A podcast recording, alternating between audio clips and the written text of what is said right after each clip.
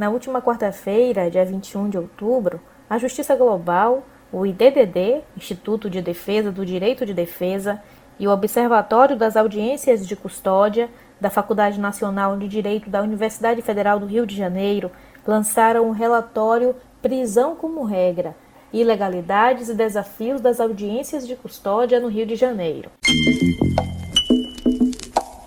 Eu sou Camila Fiuza e esse é o podcast da Justiça Global, uma organização que atua na defesa e promoção dos direitos humanos.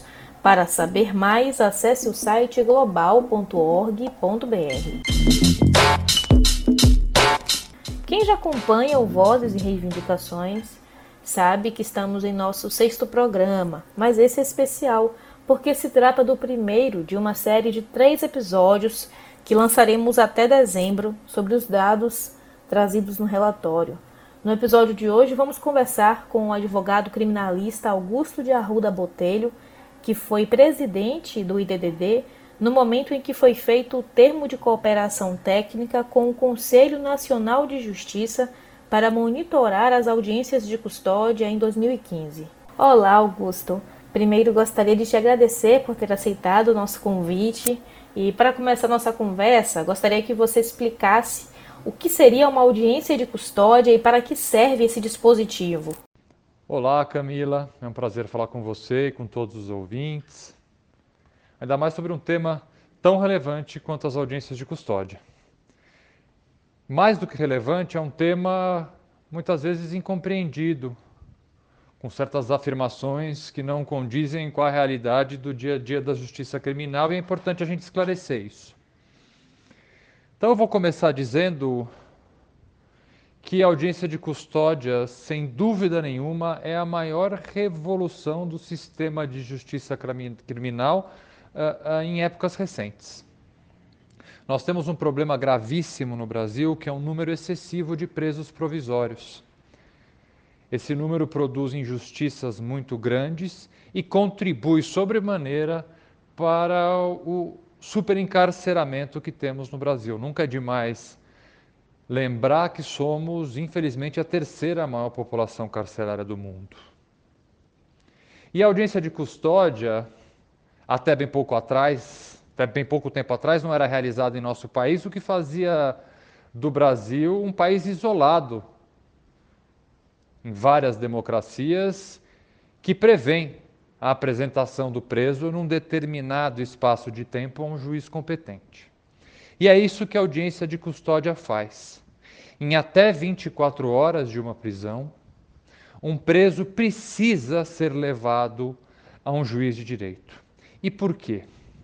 Primeiro, é muito importante ressaltar que, ao contrário daqueles que dizem que a audiência de custódia serve para soltar preso, e que a audiência de custódia é um incentivador ou um aliado da impunidade, a audiência de custódia tem um papel fundamental e um dos principais motivos pela existência e importância desse instituto é a prevenção, a detecção de possíveis maus tratos ou tortura durante a abordagem policial.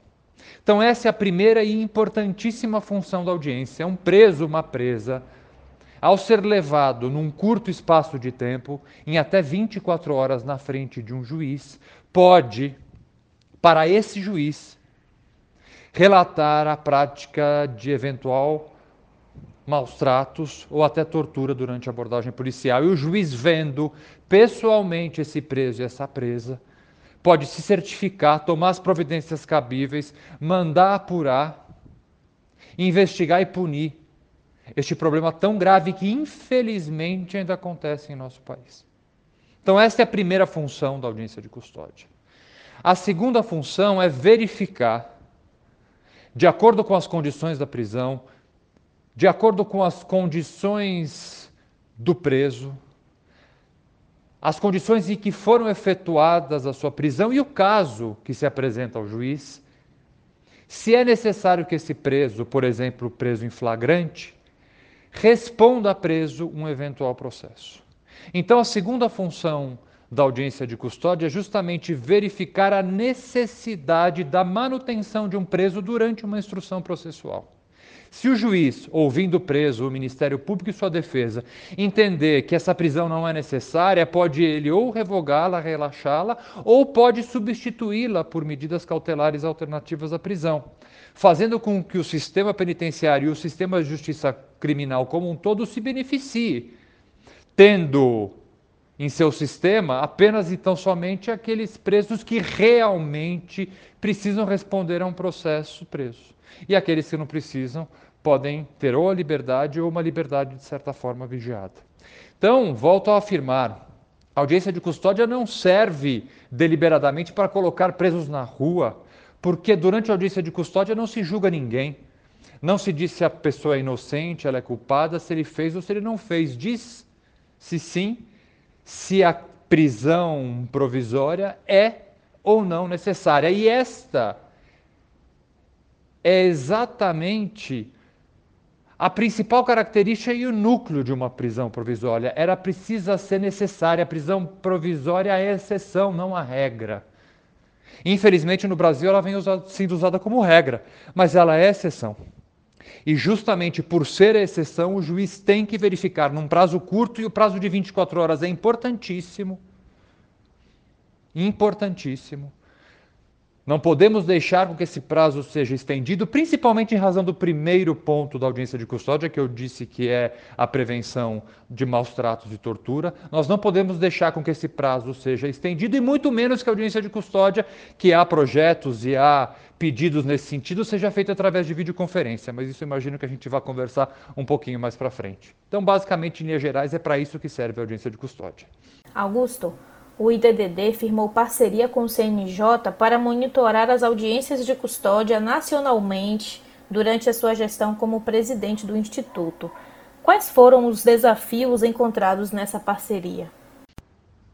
Essa pergunta é muito interessante porque essa parceria firmada com o CNJ e com o Ministério da Justiça, e que eu pessoalmente acompanhei, viajei por vários estados do Brasil para ajudar na implementação dos projetos piloto da audiência de custódia, é, me ensinou bastante. É, nas primeiras viagens e visitas que nós fizemos para alguns estados, o ministro Ricardo Lewandowski, à época presidente do CNJ e do Supremo, sempre fazia um discurso para o presidente do tribunal, para os desembargadores e geralmente para o governador do estado, ressaltando a questão do problema do preso provisório. E esse discurso nem todas as vezes era bem aceito, principalmente partindo da premissa de que nós temos uma sociedade estruturalmente punitivista. Em determinado momento, o ministro, de forma muito inteligente, resolveu começar a falar de indicadores econômicos. Basicamente, ele disse aos governadores o quanto menos presos trariam uma redução nos gastos do Estado. Nós sabemos, um preso custa muito caro, em alguns estados, 3 mil reais por mês. Logo, ele fez uma conta. Se a audiência de custódia for exitosa e menos presos ficarem muito tempo presos provisoriamente nos presídios, a economia será de tanto. E aquilo passou a ser olhado de uma forma diferente. Então, isso foi até um ensinamento para mim de perceber que políticas públicas voltadas inclusive para direitos humanos, às vezes a gente precisa incluir indicadores econômicos, porque infelizmente tem uma parcela do poder público que parece entender muito mais disso do que efetivamente de direitos humanos né? e, de, e do problema efetivamente é, é colocado.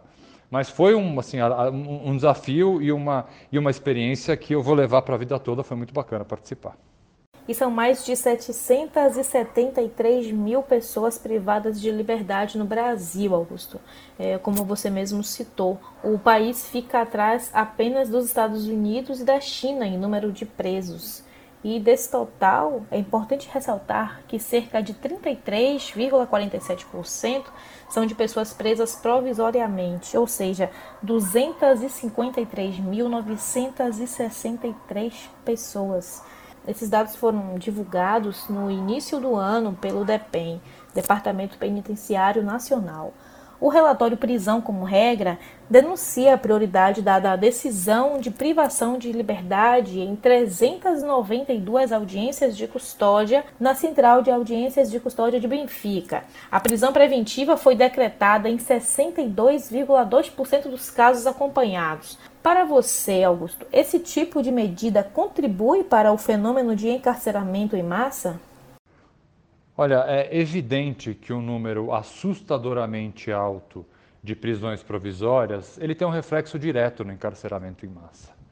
Mas eu não gosto de falar apenas de números. Né? Eu prefiro falar do reflexo de uma prisão ilegal e uma prisão desnecessária no sistema da justiça criminal e no sistema penitenciário e o que, que a gente espera de uma punição. A prisão, seja uma prisão de cumprimento de pena, e muito menos uma prisão preventiva, ela não é uma vingança. Ela é algo que deveria ressocializar. É aquela pergunta que todo cidadão deveria se fazer. Uma pessoa presa, eu quero que essa pessoa saia do presídio melhor ou pior? Se a resposta for melhor, a gente tem que começar a reavaliar todo o nosso sistema. Então, a partir do momento em que eu coloco numa prisão um preso provisório desnecessariamente, e a nossa massa carcerária nós sabemos quem é. É o negro, é o pobre, é o preso primário, muitas vezes preso por crime sem violência, e essa pessoa vira mão de obra barata para uma facção criminosa, nós estamos mais do que criando um círculo vicioso. Não é apenas um número a mais aumentando os encarcerados e promovendo o encarceramento em massa.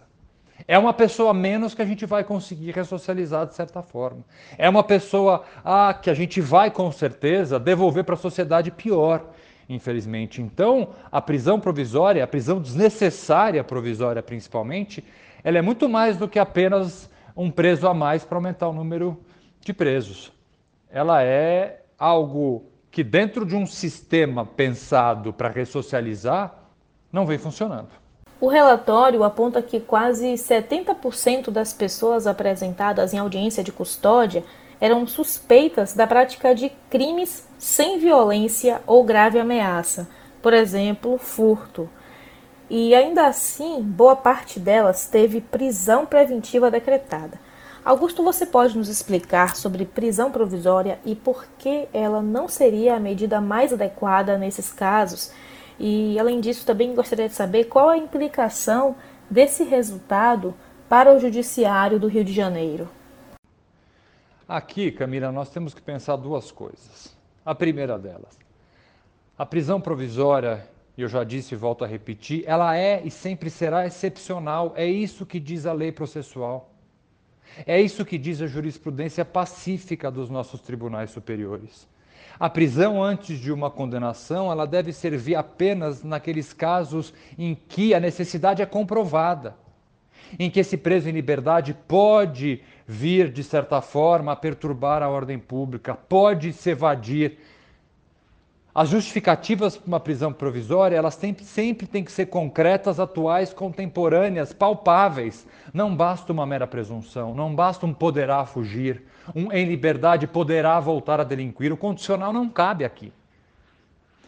Para manter alguém preso antes de uma sentença condenatória, nós precisamos ter elementos concretos de que esta pessoa em liberdade pode, de alguma forma, infringir os requisitos da lei que justificam e autorizam o uso dessa prisão. O que nós vemos na prática, muitas vezes, é justamente o oposto disso. Num caso de furto de réu primário, me expliquem qual a necessidade de manter essa pessoa presa. Furto é um crime sem violência. Se a pessoa não tem antecedentes criminais, por exemplo, ou até um crime, vamos pensar no tráfico de drogas, que é outro crime que encarcera bastante. Uma pessoa sem antecedentes, presa com uma pequena quantidade de drogas, que não pertence à organização criminosa, é de fato necessária a permanência dessa pessoa durante um processo todo preso? O que é completamente diferente, isso é importante falar para aqueles que insistem em dizer que quem defende uma prisão mais inteligente é um aliado da impunidade. Não estamos aqui dizendo que no momento de uma sentença condenatória, transitada em julgado, em que direitos e garantias fundamentais tenham sido respeitados, a pessoa não tem que cumprir pena. É evidente que tem. Não estou aqui levantando bandeiras de abolicionismo ou qualquer coisa parecida. Se ao responder um processo, ao ter todos os seus recursos julgados, uma pena de prisão restar, ela tem que ser cumprida, o que é completamente diferente de prender antecipadamente de forma desnecessária, que é o que acontece. E o mais assustador é que a lei processual brasileira prevê de forma bastante expressa, inteligente, bem feita. A nossa lei processual é boa, principalmente com as alterações do final do ano passado. Alterações essas que deixaram os artigos e as previsões de possibilidade de reanálise da prisão provisória escancaradas, e ainda assim o judiciário tem dificuldades em aplicar uma lei. Uma lei que é extremamente clara, como por exemplo a das medidas cautelares alternativas à prisão. Há várias formas de se acautelar a sociedade, se necessário, porque esse também é um problema que o relatório apontou a liberdade sem condição nenhuma praticamente não existe mais. Portanto, a audiência de custódia, ela vem sendo, infelizmente, utilizada de forma equivocada. A substituição de uma prisão em flagrante não convertida em preventiva não necessariamente precisa incluir uma medida alternativa. Há casos em que a prisão não deve existir, ponto. A pessoa tem que ficar em liberdade, ponto. Não em liberdade como a tornozeleira, não em liberdade não podendo sair de sua residência nos finais de semana e à noite. É liberdade, liberdade. Há casos em que a prisão não é necessária mesmo, e nenhuma outra medida cautelar alternativa. Portanto, temos que tomar cuidado com isso também. Porque, por mais que a audiência de custódia tenha produzido avanços, hoje ela é mal utilizada. Hoje nós vemos retrocessos, e o relatório mostra isso. Retrocessos muito perigosos na audiência de custódia, e nós temos que lutar para que isso não vire uma regra. Augusto, o relatório também aponta para medidas cautelares decretadas em blocos, ou seja, uma grande quantidade de pessoas que receberam liberdade tiveram impostas medidas cautelares sem uma análise cuidadosa do caso para adequar as medidas a serem cumpridas. O que se percebe é que as liberdades que antes eram concedidas sem qualquer restrição à pessoa, hoje foram substituídas pelas liberdades com medidas cautelares. Como você avalia essa ampliação do controle penal? Exatamente. Exatamente isso. É, este problema, que eu, ainda que superficialmente, é, te respondi, passa por algo que eu venho insistindo em afirmar que nós temos uma sociedade estruturalmente punitivista. Boa parte da imprensa, a imensa maioria da opinião pública e, infelizmente, boa parte do poder judiciário entende não só apenas a prisão como uma vingança, mas a prisão como algo que tem que ser aplicado em todos os casos rápido. Uma prisão aplicada depois de um trânsito em julgado de uma sentença, automaticamente, para esses que pensam assim, é um, algo que cheira a impunidade. Portanto, prenda-se, prenda-se logo. E a colocação de alguém numa liberdade restrita parece ofender. Quando, de novo, a jurisprudência pacífica do STJ, por exemplo, e há votos interessantíssimos, especialmente do ministro Rogério Schetti, em que diz o seguinte: você aplica uma medida cautelar alternativa à prisão quando você identifica que os requisitos da prisão preventiva estão necessários, mas você pode aplicar uma cautelar. O que nós vemos acontecer na prática é o seguinte: nenhum dos requisitos são de fato necessários no caso concreto. Não, não é um caso de prisão preventiva, mas também não é um caso de uma medida cautelar alternativa à prisão. É um caso sim de liberdade. Mas o que essa pesquisa mostra, e esse é um dos dados mais preocupantes da pesquisa, é que o judiciário ele é refratário à liberdade total. Como se ela fosse a exceção, quando na verdade ela é regra inverte-se completamente a letra da lei e o espírito do legislador que afirma, e eu vou ser repetitivo, a prisão provisória ela é excepcional e ela tem sido usada como regra, mesmo ao se aplicar medidas cautelares alternativas à prisão.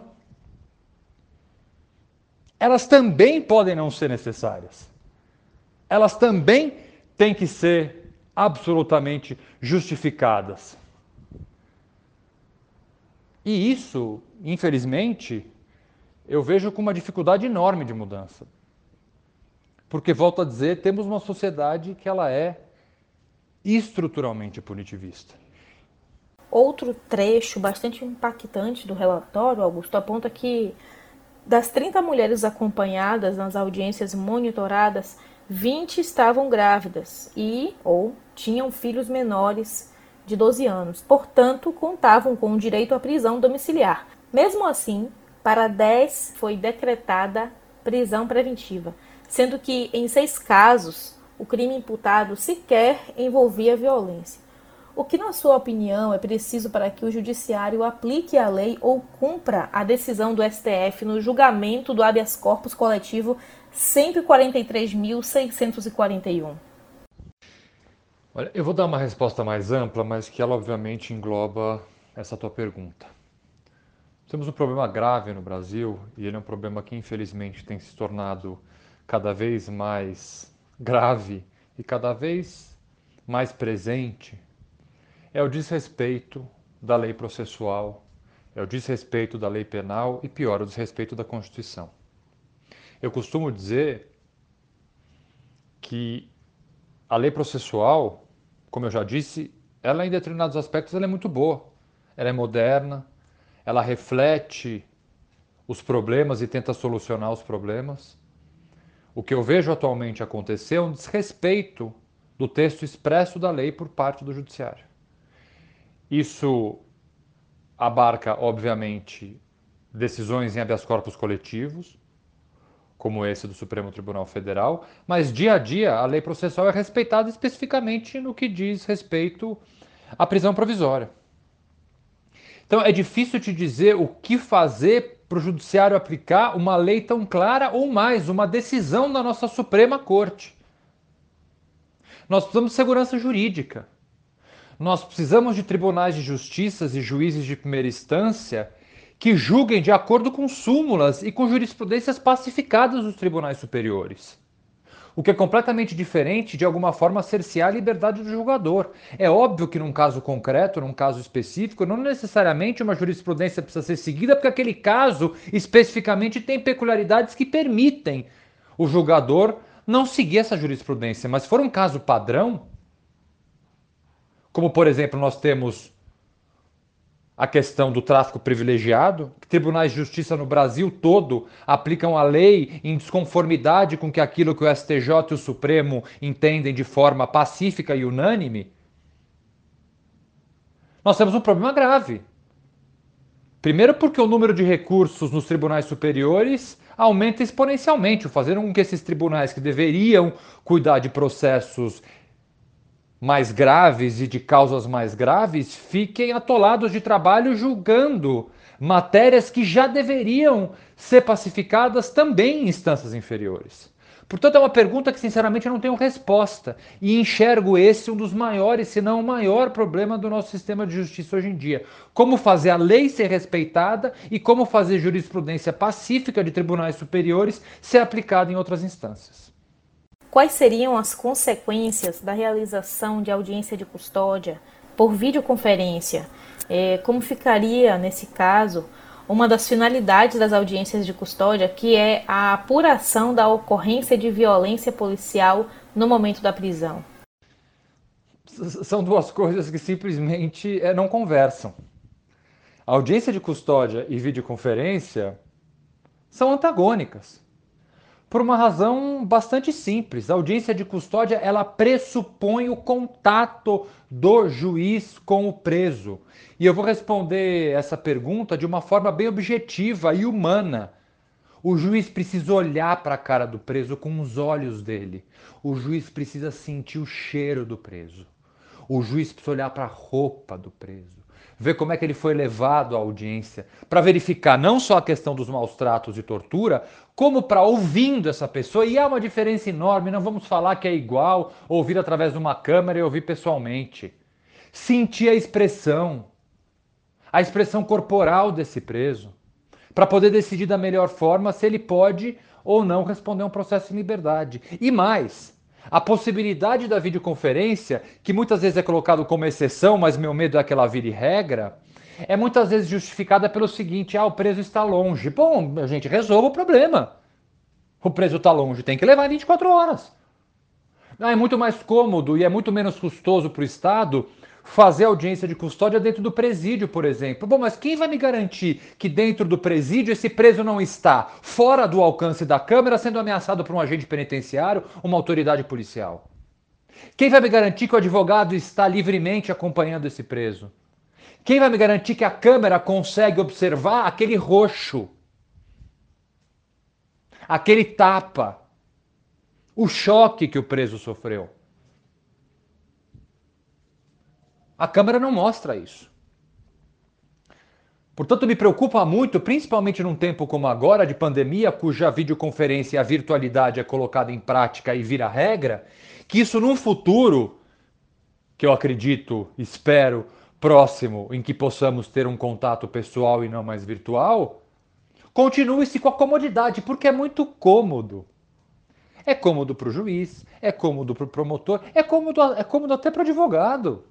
Ah, vamos fazer. Eu fico aqui no meu escritório, o juiz no gabinete dele, liga uma câmera aqui, uma câmera colar, e o preso ali com quatro agentes penitenciários em volta dele num presídio vai, obviamente, se sentir super livre para falar que apanhou, para falar que a prisão dele é ilegal, para falar que o, o, o, policial militar que o abordou colocou a droga no bolso dele, ou que na verdade ele não estava fazendo isso. É claro que isso vai transcorrer numa naturalidade e numa normalidade, porque nós vivemos na Suécia, não vivemos no Brasil. Portanto, querer fazer com que a audiência de custódia seja possível ser feita por videoconferência é subverter completamente a intenção da audiência de custódia, que passa também por essa pessoalidade. Agradecemos profundamente por sua participação em nosso podcast, Augusto. E diante de todas as ilegalidades e abusos que foram apontados no relatório, quais são as recomendações para o judiciário do país, sobretudo do Rio de Janeiro? Eu que agradeço a participação e o convite. Esse tema a mim é muito caro. É, para quem não sabe, eu dediquei pelo menos três anos da minha vida à implementação da audiência de custódia no Brasil. É, o IDDD, que à época eu presidia, foi um dos responsáveis diretos pelos projetos pilotos implementados em todo o Brasil. Então, eu tenho muito orgulho de ter feito parte dessa luta e da implementação uh, disso, que entendo ser, volto a dizer, uma revolução nos temas de justiça criminal, mas ao mesmo tempo eu estou triste com o resultado desse relatório. Triste porque, primeiro, e isso eu falei logo no começo da nossa conversa, a audiência de custódia serve também e principalmente para evitar essa prática nefasta de tortura e maus tratos contra preso. E o que a gente percebe do relatório, infelizmente, é que as denúncias não são apuradas. As denúncias às vezes não são feitas. Imagine então um preso dentro do estabelecimento prisional, algemado, cercado de presos e ter a liberdade de denunciar uma tortura. Portanto, eu acho que recomendação, é, primeiro, é ter isso como premissa. Nós vamos acabar com tortura e maus tratos. E a melhor forma de se investigar, apurar, é em até nas 24 horas do que esse, que esse fato tão horrível aconteceu. Então, as audiências de custódia precisam acontecer em 24 horas. Sou contra qualquer alteração neste prazo. Elas têm que acontecer presencialmente e o preso tem que estar tá absolutamente livre, amparado por sua defesa, para falar o que bem entender. E é, um desafio que, sinceramente, eu não tenho solução para dar é sensibilizar o judiciário. Sensibilizar o judiciário no sentido de que atrás de um processo tem um pai, tem uma mãe, tem um filho, tem um neto, tem um avô. Atrás de um número gigante, que hoje em dia esses processos têm esse número com 10, 15 dígitos, atrás desses números tem alguém, tem um ser humano. O processo não é a folha fria de papel, o processo é gente. Tem alguém por trás daquele processo, tem alguém pedindo sua liberdade. Liberdade é um dos bens maiores que nós temos, ela tem que ser tratada com atenção. Nós não podemos tratar da liberdade como um despacho, como uma decisão qualquer. Não é uma decisão comezinha na vida de um juiz, na vida de um promotor, E na vida de um advogado que está lá para defender, não está lá também para abaixar a cabeça para arbitrariedade, que tem um papel, a advocacia tem um papel importante. A advocacia precisa se levantar contra o arbítrio. Se um advogado, principalmente criminalista, ele deixa de se revoltar com uma injustiça, que mude de profissão. Com todo respeito a outras áreas, vá trabalhar em outra área. Um criminalista que vê um abuso e cala, não é um criminalista. Então a gente precisa sensibilizar que a terceira maior população carcerária do mundo é formada por seres humanos, que têm seus direitos, direitos respeitados independentemente da culpa ou não. Sem a sensibilização e a noção de todos, da imprensa, da sociedade, principalmente do Poder Judiciário, de que nós estamos falhando. Nosso sistema de justiça criminal não entrega aquilo que deveria entregar. Prendemos muito, mas prendemos mal. Enquanto isso não for claro, nós vamos estar aí enxugando gelo. Pior do que isso, criando um ciclo que na verdade se resume a prender, não ressocializar, colocar em liberdade e prender de novo. É isso que a gente quer para o nosso país? Certamente não é. Deixo aqui de novo, finalmente, meu enorme agradecimento pelo convite, adorei participar e espero que eu consiga, ou tenha conseguido, de certa forma, explicar um assunto tão importante, tão caro quanto esse. Obrigado a todas e todos. O relatório Prisão como Regra, Ilegalidades e Desafios das Audiências de Custódia no Rio de Janeiro será disponibilizado nos próximos dias no site da Justiça Global. Anota aí: global.org.br.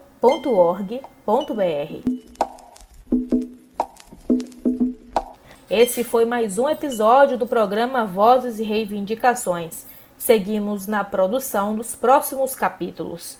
Agradeço a colaboração da assessora de projetos do IDDD, Vivian Pérez, e da pesquisadora Monique Cruz, da Justiça Global, pelas contribuições do nosso roteiro. Quero agradecer também ao coordenador de comunicação do IDDD, Tiago Ansel, pela parceria na divulgação do relatório e a toda a equipe da Justiça Global, do Instituto de Defesa do Direito de Defesa e do Observatório das Audiências de Custódia da Faculdade Nacional de Direito da UFRJ. Acompanhe as redes da Justiça Global no Facebook, Twitter e Instagram. Siga arroba Justiça Global. Para enviar críticas e sugestões, envie um e-mail para contato arroba global.org.br. Até o próximo episódio. Será que Deus ouviu minha oração? Será que o juiz aceitou a apelação? Manda um recado lá pro meu.